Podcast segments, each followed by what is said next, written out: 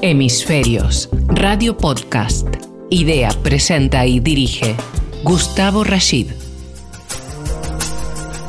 Profesionales y expertos en temas de ambiente y sociedad sabemos de lo que hablamos, digo, y hasta podríamos decir que nuestra conducta mnemotécnica es de neto corte endogámico, cuasi egoísta.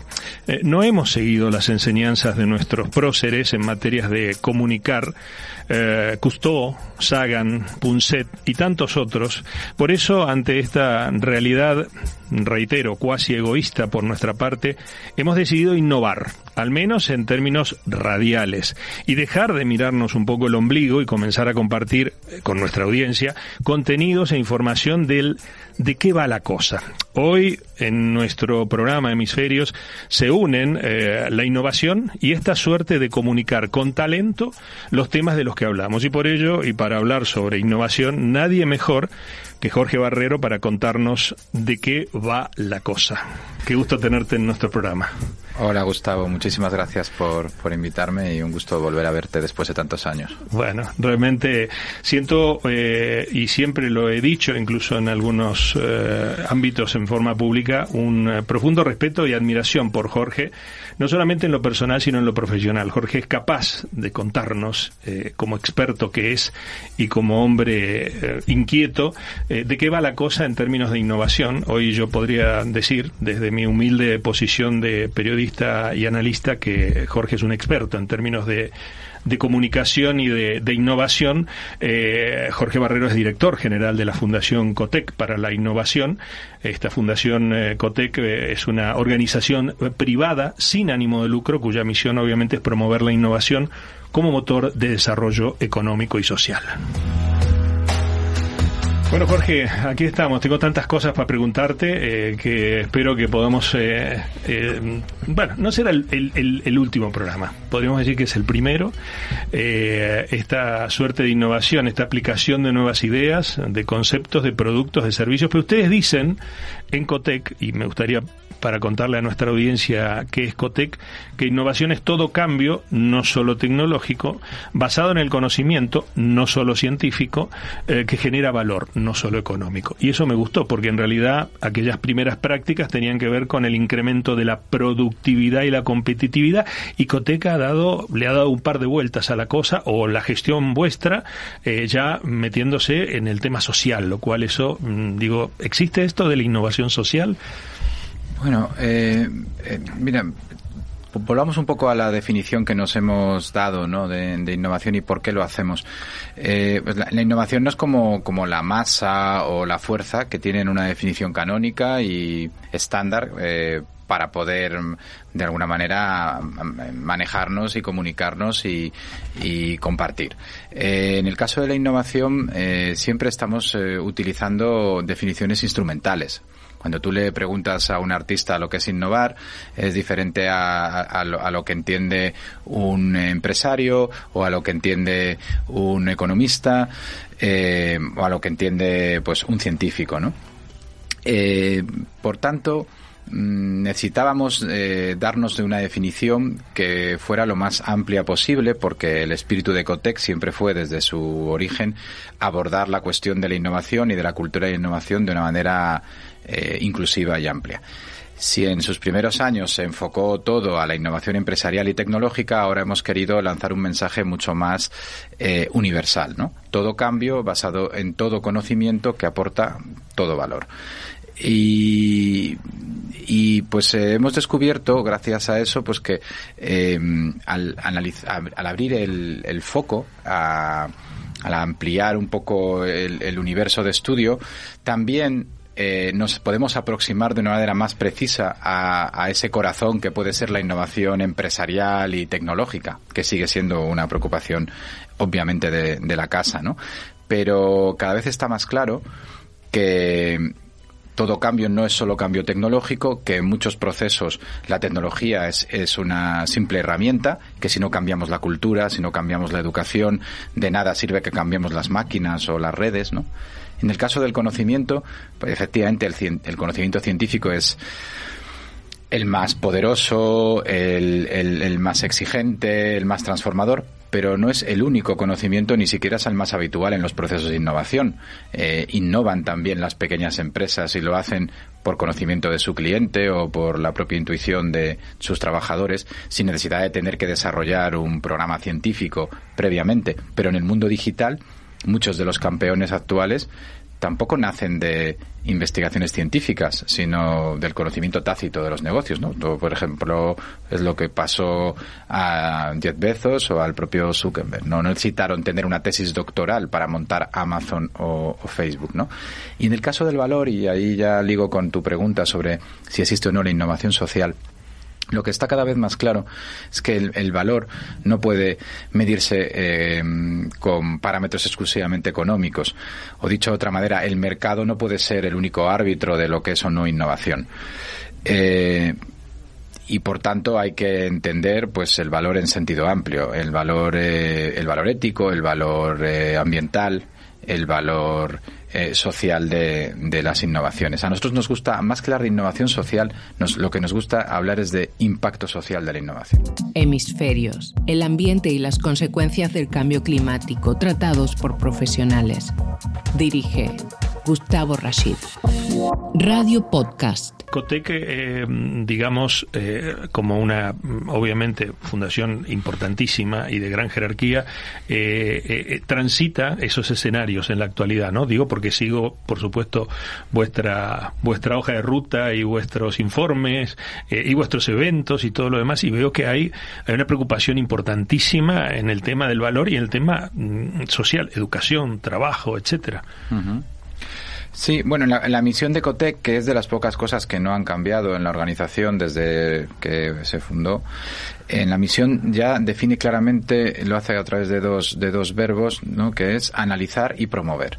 Entonces, eh, analizar y promover la innovación. Nosotros hemos cambiado eh, o hemos ampliado esta, esta, mm, este universo de estudio por, por las razones que ya he comentado al entender la innovación de esa manera tan amplia, pero lo que no hemos tocado son los dos verbos. Hay una parte de Ecotec que tiene que ver con los datos, con la observación de la realidad, y hay otra parte que tiene que ver con el cambio de esa realidad, es decir, que somos proactivos, no nos definimos como un mero observatorio o un think tank, sino como un agente activo que, que pretende acompañar los datos al lugar donde tienen que estar para que impacten y para que verdaderamente nuestro país avance hacia una cultura y una economía más innovadora.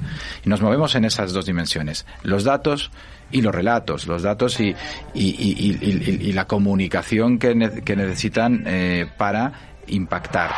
Hemisferios. Hemisferios. Ambiente y sociedad por profesionales. Dirige Gustavo Rashid.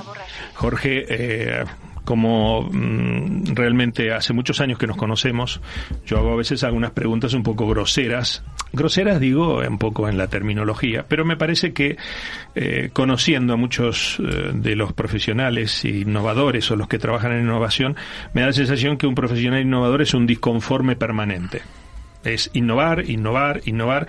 Eh, es una suerte de obseso que innova sobre la innovación misma. Mm. ¿Eso es así? Bueno, decía el fundador de LinkedIn que si estás orgulloso de tu prototipo es que lo has lanzado demasiado tarde, ¿no? O sea, que cada vez es, es, es más cierto que, que el, la carrera de la innovación tienes que moverte ni, y ni siquiera para avanzar, sino para quedarte en el mismo sitio, porque si te paras directamente te, te, quedas atrás, ¿no? Y, y sí, eh, yo creo que, vamos, eh, también nosotros nos gusta hacer una analogía entre innovación y deporte, ¿no? En el sentido de que ambas son actividades que parten de capacidades innatas, eh, es decir, no tenemos eh, que no necesitamos un profesor para aprender a andar, como tampoco necesitamos un profesor para para resolver problemas de manera innata de forma creativa, ¿no? Pero evidentemente con los incentivos adecuados eh, podemos ir más rápido, eh, tanto en el ámbito de la innovación como en el ámbito del deporte, ¿no? Y, eh, y a la vez existen personas que tienen capacidades extraordinarias y que necesitan carriles especiales para correr. Son los que nos dan la medida de lo que somos capaces, son los que dan ejemplo a los demás y, eso ocurre también pues en, en, ambos, en ambos campos, ¿no? En, en el deporte y en la innovación.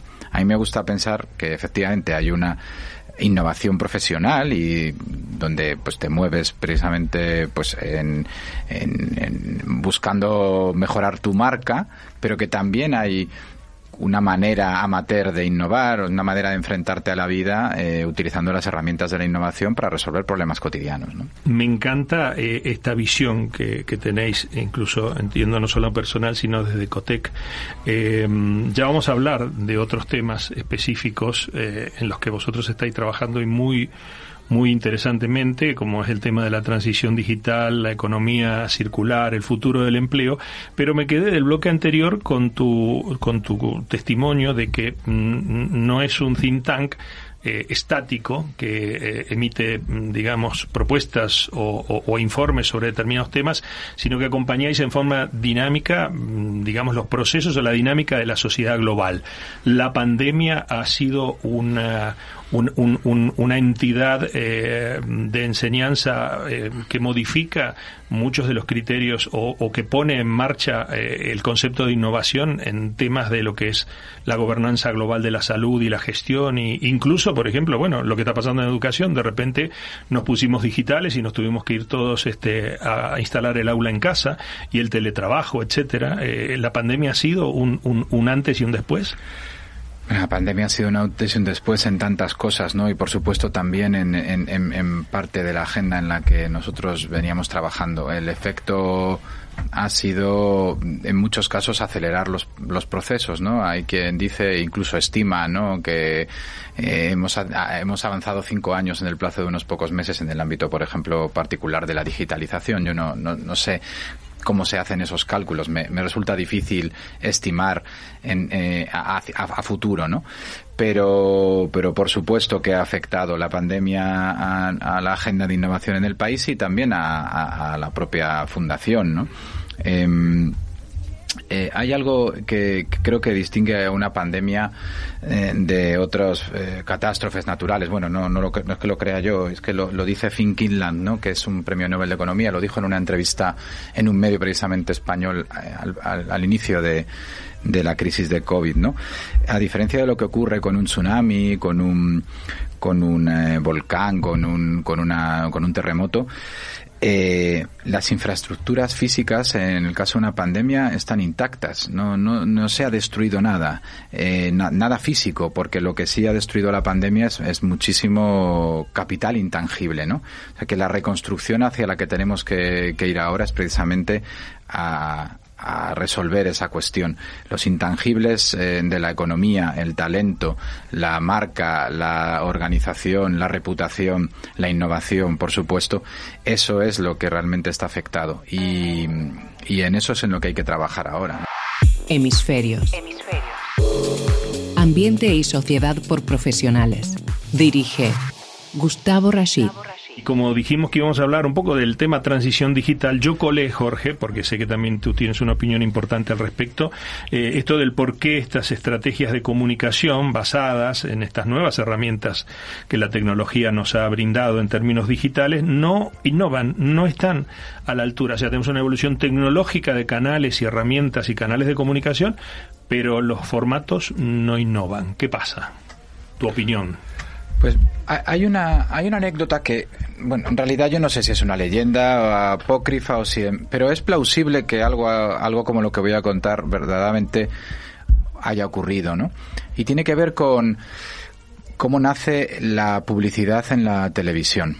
Em, en algún momento el canal de televisión empezó a ser relevante y alguien se preguntó con mucha lógica si no podía utilizarse para hacer publicidad y se encargó a, una agencia de publicidad diseñar el primer spot televisivo. Claro, esta agencia estaba acostumbrada al formato eh, que era habitual para hacer publicidad en la época, imagino que estaríamos hablando de los años 60, Estados Unidos, años 50 probablemente. ¿Y cuál era el formato? Pues los, la venta por catálogo, los catálogos. Entonces, eh, lo que dice la anécdota, que habría que contrastar si es verdad o no, porque yo no he visto el spot, es que el primer spot en la tele fue una persona eh, pasando páginas de un catálogo.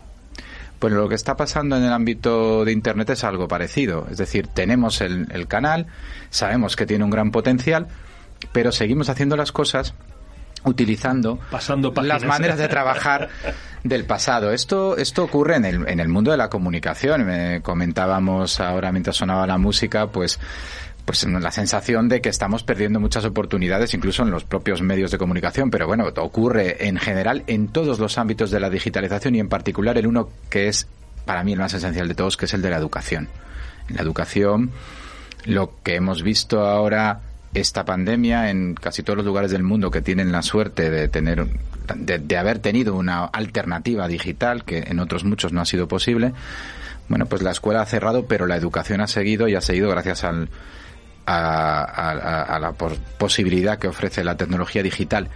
Pero no hemos logrado digitalizar la educación. Lo que hemos hecho es traspasarla a un formato a distancia con las herramientas, con los recursos eh, que cada profesor disponía de manera presencial. Y bueno, pues se ha hecho lo que se ha podido, eh, pero va a tener consecuencias. Es decir, no sé, la, la educación eh, en el año de la pandemia. Eh, no ha sido, mm, digamos, una, supone una discontinuidad y además supone una discontinuidad en particular para, la, para los colectivos más vulnerables.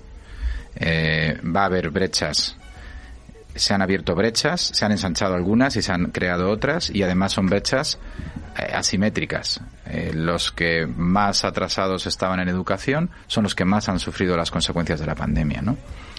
Qué tema mm, acuciante. Eh, cuando lo decías pensaba en aquellos lugares donde no ha habido ni herramientas ni posibilidades de conectividad y en manos de quién quedó.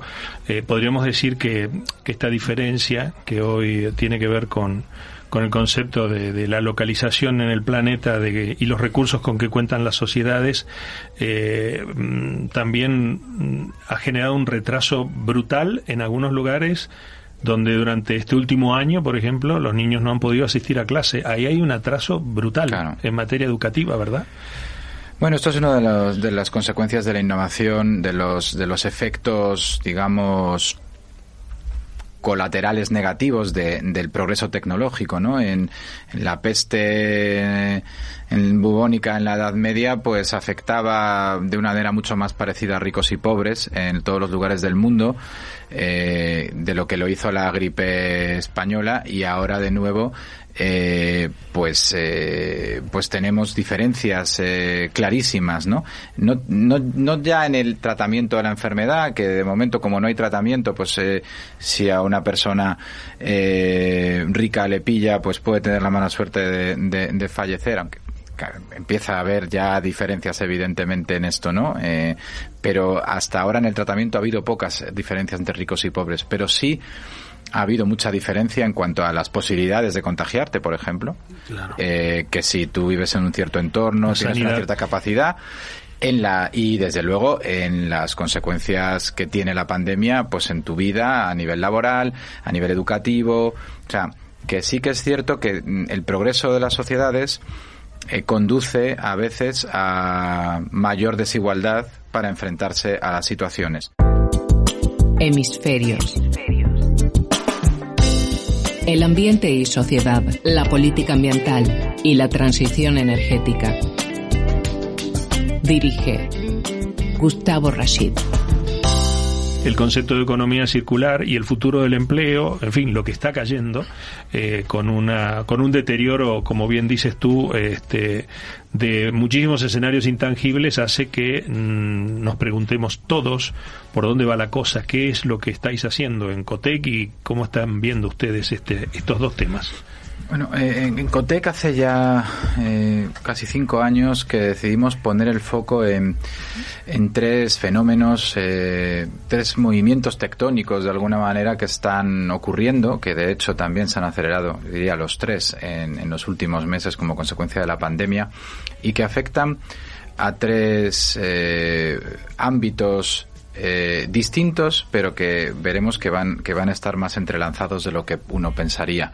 El primero, ya hemos hablado de él mucho, que es eh, la transición de, un mundo analógico a un mundo digital. Es una transición que tiene que ver con los flujos de información. La segunda de las transiciones que estamos analizando tiene que ver con los flujos de materia y energía. Y es esta transición de una economía lineal basada en extraer, fabricar, consumir y tirar, a una economía circular eh, que simule de alguna manera el funcionamiento de los ecosistemas, donde no existe el, residuo, es decir, toda materia es de alguna manera recuperada en, un ciclo, ¿no? Eh, la economía circular tiene muchas dimensiones, estamos hablando de de reutilización o de reciclaje, pero también estamos hablando de uso compartido, estamos hablando de reparación, estamos hablando de, de utilización de materias eh, renovables y energía renovable.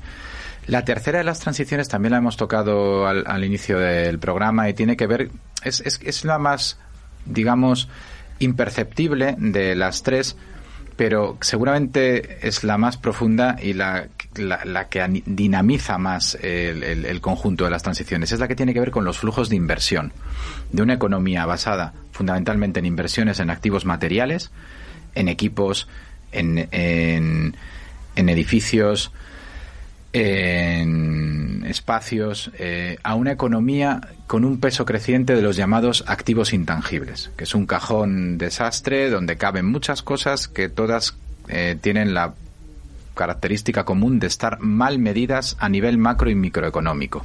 Están mal medidas en el PIB de los países y también están mal medidas en el balance de las empresas. Y ahí estamos hablando de el talento, la estrategia, la reputación, la innovación eh, los datos. Todo esto, eh, que es un apunte casi al final del balance, es lo que está marcando la diferencia entre territorios y entre, entre empresas. Entonces, en Cotec, además de estar siguiendo y midiendo esas transiciones y buscando indicadores y promoviendo activamente eh, la llegada de una economía más digital, más circular y más intangible, también estamos muy atentos a cómo entrelazan, cómo, qué, relaciones se producen entre ellas y qué efectos pueden tener estas relaciones, por ejemplo, en el ámbito laboral, ¿no? Y, hay algunas cosas curiosas, ¿no? Por ejemplo, eh, ¿cómo podríamos ligar la transición digital y la transición circular eh, en, en, lo que se refiere a, al futuro del empleo? Bueno, creo que a nadie se le escapa que cada vez eh, los algoritmos y los robots eh, van a sustituirnos en tareas, eh, pues, generalmente en tareas rutinarias, tediosas, peligrosas. esto es un hecho. hay profesiones que desaparecerán y otras muchas se transformarán. Y esto, evidentemente, pues hay que abordarlo, y hay que abordarlo, hay que formar a las personas para hacer cosas que los robots o no saben hacer o no queremos que hagan. A veces eh, serán profesiones eh, pues que un solo un humano podrá, podrá llevar a cabo y otras no será tanto un hecho de que una máquina no pueda hacerlo, sí que nosotros preferimos que lo haga un humano. Por ejemplo, no sé, estoy pensando que te afeite la barba pues seguramente un robot puede hacerlo, pero, pero vas a confiar más en, que, en, que, en, que, en, que, un robot te, pase una navaja por el cuello eh, antes que un barbero, aunque a lo mejor el barbero resulta que tiene mal el pulso o resulta ser un asesino en serie, ¿no? Pero hay factores, hay factores que tienen que ver más con nuestra psicología y que no son de pura técnica, ¿no?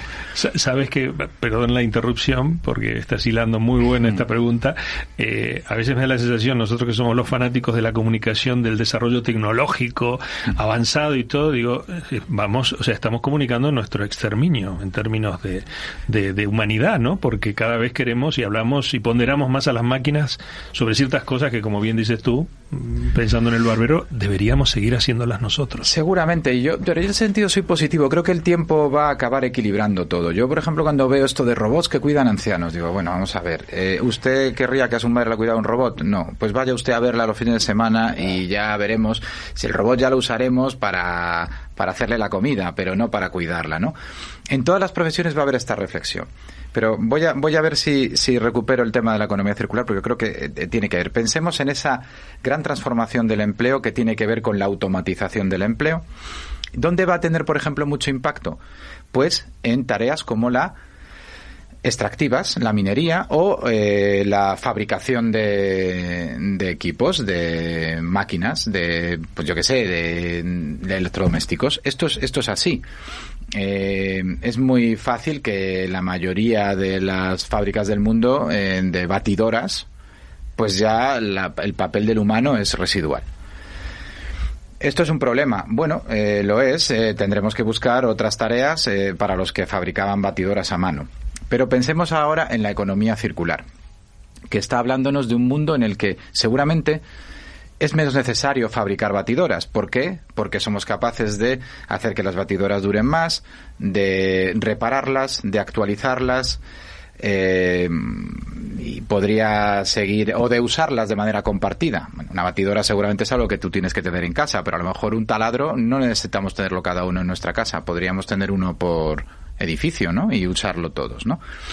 Entonces, esta idea de economía circular que trata de optimizar el uso de materia y energía justamente ataca eh, eh, a, o sea, desarrolla dimensiones del uso de la materia y energía donde hay fuentes de empleo nuevas, no automatizables. Es muy fácil que un robot eh, fabrique batidoras, pero no es tan fácil que las repare. Con lo cual, el empleo que perderíamos en la parte de, de, esas primeras etapas de la cadena de, de valor lineal, lo podríamos ganar generando un empleo nuevo en, en, digamos, estrategias más circulares. ¿no? O sea que ahí, ahí de repente parece que los astros pueden alinearse. Igual que otras veces todo se nos junta y parece que todo va mal, la, lo digital y lo circular pueden convivir bien.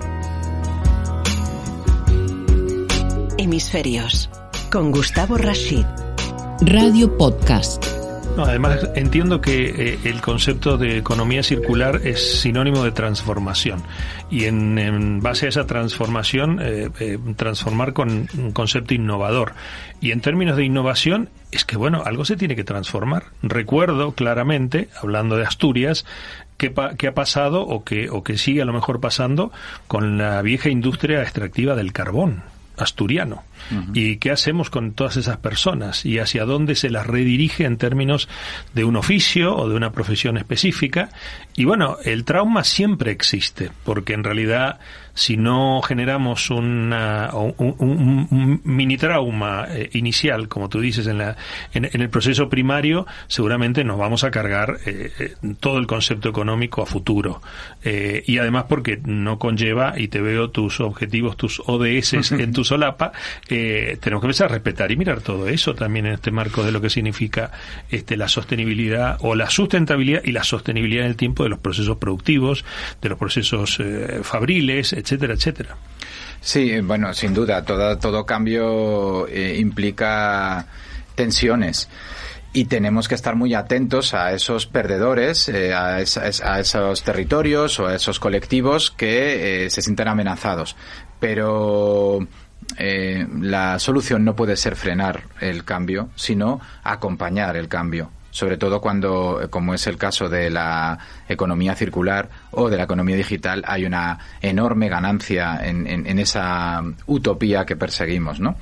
Eh, hablas de minería, pues mira, me, me, me, lo pones a tiro porque yo nací en un pueblo, en un valle minero asturiano, y evidentemente determinadas posiciones eh, sobre el futuro energético es difícil sostenerlas en la barra del bar de mi pueblo. Claro. Ahora se empieza a hablar del tema Un con una más. cierta, eh, eh, digamos, normalidad, pero, pero te puedo garantizar que hace 20 años había una nega negación absoluta de que pudiera de que las minas de, mm, pudieran llegar a cerrar nunca y de que hubiera un futuro distinto.